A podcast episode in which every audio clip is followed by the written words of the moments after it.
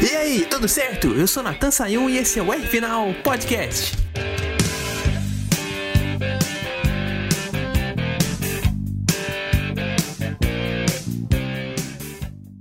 Mais uma vez aqui no R Final a gente vai ter que deixar a pauta A de lado para falar da pauta B, mas por um bom motivo. O especial da McLaren vai ter que ficar de lado hum. por causa do fim de semana que aconteceu lá na Porsche Cup, lá no Velocitar. E não só isso pela marca do Miguel Paludo, que igualou o Constantino Júnior como o maior vencedor da história da Porsche Cup no Brasil, com 39 vitórias, uhum. mas por causa da própria dinâmica do fim de semana. Você vai entender depois que a gente colocar nossa música de abertura separada especialmente para esse tema. Por favor, editor, toca aí.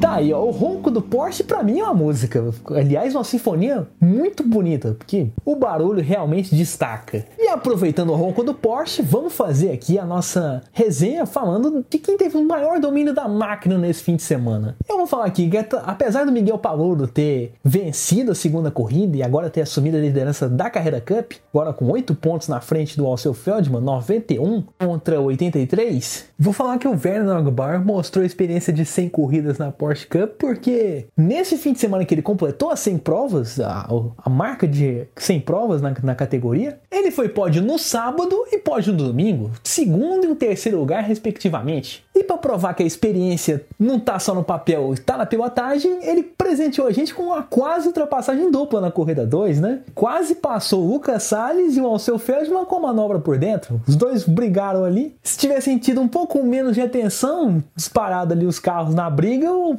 Nogbauer passava os dois. Acabou passando São Lucas, mas só a tentativa valeu, gente. Foi muito bom. O Paulo também fez grandes manobras, inclusive aquela que ele passou o Lucas Salles para assumir liderança foi excelente. Mostrou experiência dele de heptacampeão da categoria e a coragem da NASCAR, que é uma categoria que ele também corre, porque ele misturou um pouco das duas. O Salles foi fechando a porta ali e ele enfiou o carro por dentro, naquela tomadinha para a esquerda. Então merece um aplauso sim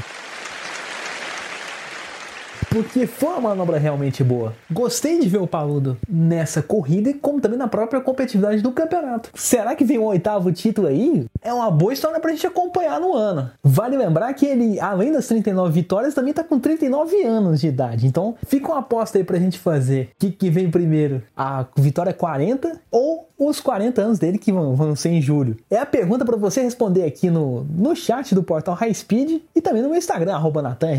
Será que ele consegue a vitória antes de completar os 40 anos? Fica aí a sua opinião, acho que consegue sim. E já na próxima corrida, porque Interlagos, Interlagos o pessoal da Porsche conhece muito bem. Para mim é favorito. Agora, se a gente for falar do não domínio da máquina, eu vou ter que recorrer ao pessoal da, eu vou ter que falar do pessoal da Sprint Challenge. Mas não para pegar no pé da Sprint Challenge. Lá a gente tem gente muito experiente, tem gente novata, mas gente muito experiente. E é dos experientes que eu vou, vou pegar no pé. Porque o Christian Moore, que foi campeão da Porsche GT3 lá em 2020, cometeu dois erros primários que não são comuns do piloto experiente. Errou uma freada lá na curva 1, perdeu a posição por Ubatan Júnior, que tinha acabado de ganhar. E na corrida 2, queimou a largada. Então, foi um fim de semana desastroso. Vou dizer que foi um fracasso do fim de semana, na minha opinião. O Urubatan Júnior não foi porque conseguiu salvar. Foi pódio na corrida 1, com o terceiro lugar depois do erro do Moore. Mostrou realmente o quanto é bom, como é bom ter uma experiência, ter uma cabeça fria, né, quando você perde uma posição. Então aquela passada acima dos 50 km por hora no box, quando ele estava cumprindo um drive-thru na corrida 2, para mim eu acho que, que fica pequeno aí se a gente for dar o prêmio de desastre do fim de semana. Ele foi um outro piloto que queimou a largada, então foi um outro ponto negativo para ele no domingo, por isso que ele recebeu a punição. Mas o critério de desempate eu fico com o Moore que foram dois erros é, mais fortes do que o do Urubatã. E aí eu sei que você vai falar, pô, Nathan, eu acho que foi problema de freio nele, mas não foi, cara. O próprio post do Instagram dele no, no domingo à tarde, ele lamenta o drive-thru que recebeu, mas não comenta nada da corrida de sábado, falando se foi problema de freio ou não. Simplesmente não fala disso. Então, provavelmente foi erro dele. Isso na minha opinião. Mas aproveitando até que a gente está falando de freio, vamos puxar um outro assunto aqui que são os ABS, freios ABS. Carro, os carros da Porsche agora usaram o freio ABS pela primeira vez no Velocitar E eu fui lá perguntar pro nosso engenheiro o que, que ele achava disso, do, desses novos prêmios. Afinal de contas, ele foi na primeira etapa de Interlagos e pode dar um pare, parecer um pouco mais técnico sobre isso. Numa pausa do, do fim de semana corrido dele, que ele teve que comentar corridas do Campeonato Paulista de Automobilismo, mais apitar jogos do Campeonato Paulista de Futebol Americano, ele gravou pra gente, dando um pequeno parecer sobre esse assunto aí. Vamos ouvir o que disse o grande Ricardo Arcuri.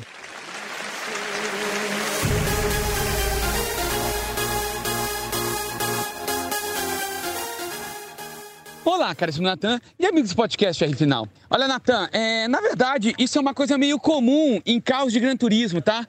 É, carros GT3 mesmo, que seria uma categoria até mundial, se a gente parar para pensar, possuem as freios ABS, tá? GT4 então nem se fala. O Porsche Cup já há muito tempo adota isso tá? Ele é um carro preparado para corrida, mas com todos os confortos do, do carro da Porsche. Então, é, na verdade, é uma coisa até meio que normal. Nós temos o freio ABS, tá? É um carro pensado para corridas de gentleman driver. São aqueles pilotos que não são pilotos profissionais, mas que se esforçam e tem outra coisa à vida, fazer outra coisa à vida, tem uma profissão de segunda sexta e tem dinheiro para poder pagar a brincadeira, tá? Conheço inclusive alguns, muitos deles, alguns deles até muito bons, pilotos que podem se comparar a pilotos profissionais, mas eles são gentleman drivers. E é uma categoria pensada nisso, ou na formação de pilotos, ou em pilotos gentleman driver.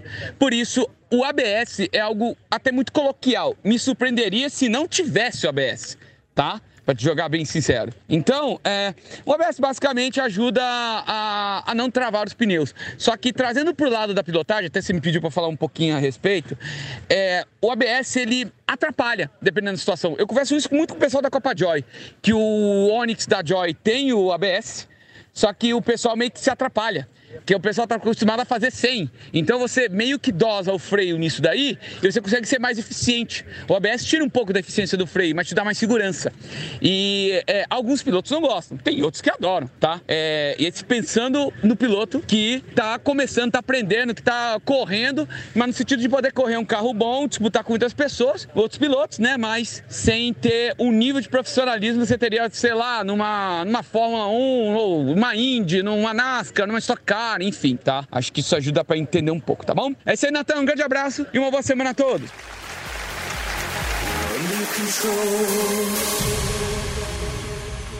Tá aí o Arcuri filosofando, na verdade, sobre isso, né? E tem muito a ver com o que eu li no blog Punta Taco, no site Punta Taco lá do João Vasconcelos, que é um grande parceiro aí do portal High Speed, participa de várias lives aí no canal e no, no próprio portal de notícias que ele participa dá uma matéria sobre isso, sobre os freios ABS nos novos carros da Porsche, com a opinião do Alceu Feldman. E o próprio Alceu fala que já estava acostumado a fazer as corridas sem o ABS, mas eu acho que numa corrida dessa, minha opinião, né, Nathan Sayun, é, o ABS ajuda ajuda e muito, porque segundo o próprio site Punta Ataco, uh, o piloto fica 25% da volta com o pé no freio, fazendo ali as freadas da pista. E num circuito tão acentuado quanto o V8 tá, quanto mais ajuda, melhor. E evita aquele bloqueio forte para você fazer, principalmente naquela, vamos dizer, a curva 1, que você vem muito lançado na reta, que a curva 1 é em descida, depois da descida reta, e vamos dizer aqui, depois da, daquela curva é, da caipirinha, que você tem uma curvinha acentuada para a direita. Então, realmente isso pega. Eu, claro, os pilotos da Porsche são muito raízes, acostumam muito sem, a, sem as novidades, sem as novidades tecnológicas, mas acho que quanto mais ajuda, melhor. E até é interessante a gente ver, né, agora que o YouTube tem o recurso de zoom, dá para ver ainda mais. mas nas corridas na televisão você vê mesmo. É, nas freadas da, dos carros da Porsche, o, o quanto que o carro é instável. Porque, e é nervoso de pilotar. A própria direção do Porsche é dura. E na freada, a frente do carro se curva. Então, é, é um trabalho bem, bem nítido para você ver ali a engrenagem, como é que funciona um carro de Porsche na hora da freada. A mãe a força da freada, o, o quanto que o carro faz ali o esforço para cumprir o objetivo. E é nesse contexto que os pilotos da Porsche agem tanto na Sprint Challenge quanto na, na Carreira Cup. São detalhes muito muito interessantes que a gente observa vendo a técnica desses carros, principalmente vendo a técnica dos pilotos novos, né? O Antônio Junqueira venceu uma das duas corridas lá da, da, da Porsche Sprint Challenge, venceu a segunda prova, depois da punição do Christian Moore. Um novato que vem da NASCAR Brasil. E é interessante ver como meio que eles dominam essa máquina já, mesmo nervosos os carros ali, eles conseguem é, se esforçar para dominar. O Marcelo Tomazoni dominou ainda mais, agora é o líder da, da categoria Sprint Challenge, venceu uma corrida em Interlagos e uma corrida agora no Velocitar, e é o líder da temporada, que é um cara que nunca tinha vencido, venceu e agora eu acho que pode entrar nessa lista aí de pilotos que dominam a máquina.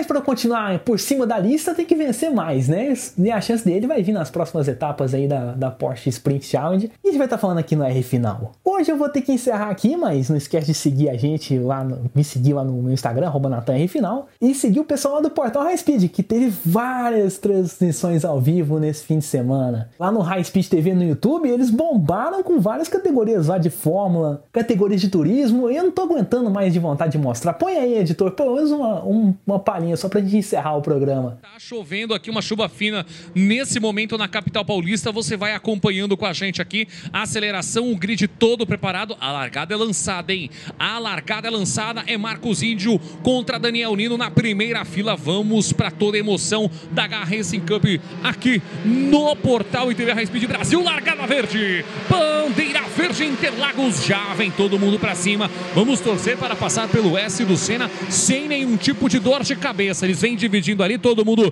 de farolzinho aceso, deu aquela travada e espalhou ali o Marcos Índio para cima do Daniel Nino para não bater, deu aquela abridinha, vem todo mundo fazendo a tangência. Marcos Índio é o primeiro, o Daniel Nino vai lá fora para buscar a melhor colocação. Enquanto isso, também você vê o Augusto de Freitas e o Thiago Kifuri buscando essas primeiras colocações. Muita disputa nesse começo, mais uma largada limpa. Tá aí, ó, que legal aí para você acompanhar no Portal High Speed. Se você quiser saber mais, acessa lá High Speed TV no YouTube e também as redes sociais deles, que é Portal High Speed no Instagram e no Spotify é, é Portal High Speed também. Por hoje eu fico por aqui, mas semana que vem tem Fórmula 4 e Stock Car, né? Lá em Interlagos. Então não perde isso não, que a gente vai falar muito aqui no R Final um pouco sobre um pouco dessas categorias. Claro, dando os nossos destaques de sempre. Até a próxima e um grande abraço.